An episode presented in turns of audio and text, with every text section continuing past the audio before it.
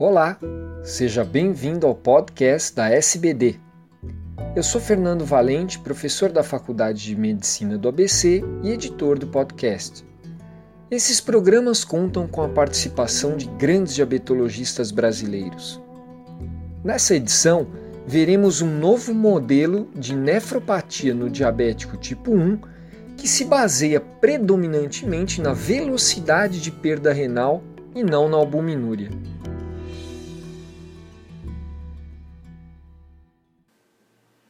Olá, eu sou Tatiana Valente, endocrinologista pós-graduanda da Unifesp. Vou comentar um artigo que foi publicado em junho de 2015 no Diabetes Care com o título Declínio renal progressivo um novo paradigma da nefropatia diabética em pacientes diabéticos do tipo 1.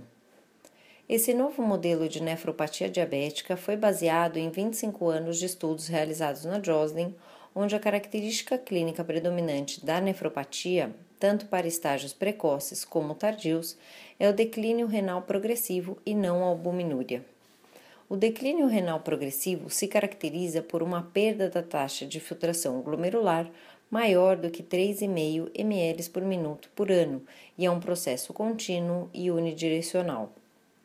Diferentemente da microalbuminúria, que pode regredir, se manter estável ou progredir, o declínio renal progressivo, uma vez iniciado, progride para doença renal em estágio terminal, onde os pacientes necessitam de diálise ou transplante renal.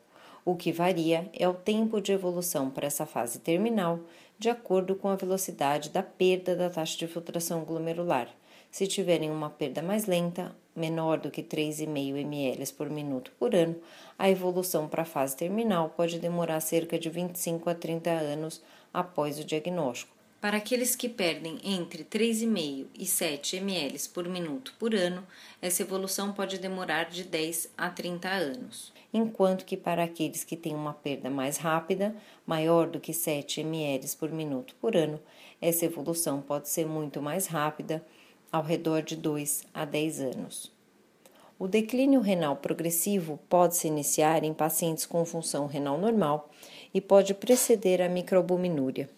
Foram estudados 1.108 pacientes diabéticos tipo 1, normo e microalbuminúricos por 4 a 10 anos e 240 pacientes diabéticos tipo 1 proteinúricos por 7 a 18 anos. Foram analisados de acordo com a taxa de filtração glomerular, que foi calculada por uma fórmula que utilizava tanto a creatinina quanto a cistatina C sérica.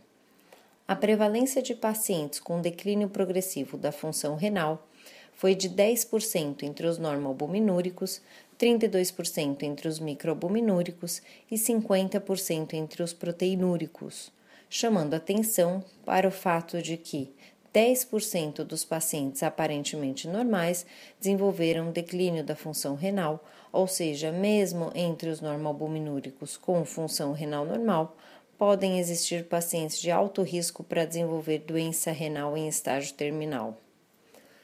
O mecanismo e o local de início do declínio renal progressivo ainda permanecem desconhecidos.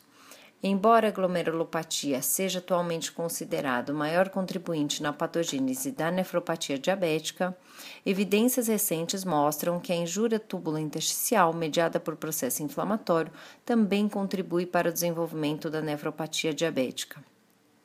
Entre os normalbuminúricos com alto risco de declínio da função renal, foram observados altos níveis da molécula 1 de injúria renal, que é um marcador específico de dano tubular.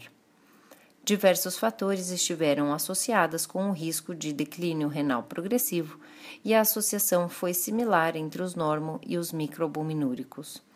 Dentre esses fatores, podemos citar a idade, a hemoglobina glicada, microalbuminúria, pressão sistólica, ácido úrico, receptor 1 do TNF, além de algumas citocinas urinárias. Para finalizar, estudos em busca de marcadores preditivos do início e da taxa de progressão do declínio renal ajudarão a desenvolver um método diagnóstico mais acurado para a detecção precoce e também para novas abordagens terapêuticas visando retardar ao máximo o aparecimento da doença renal em estágio terminal. Muito obrigada pela atenção e até a próxima.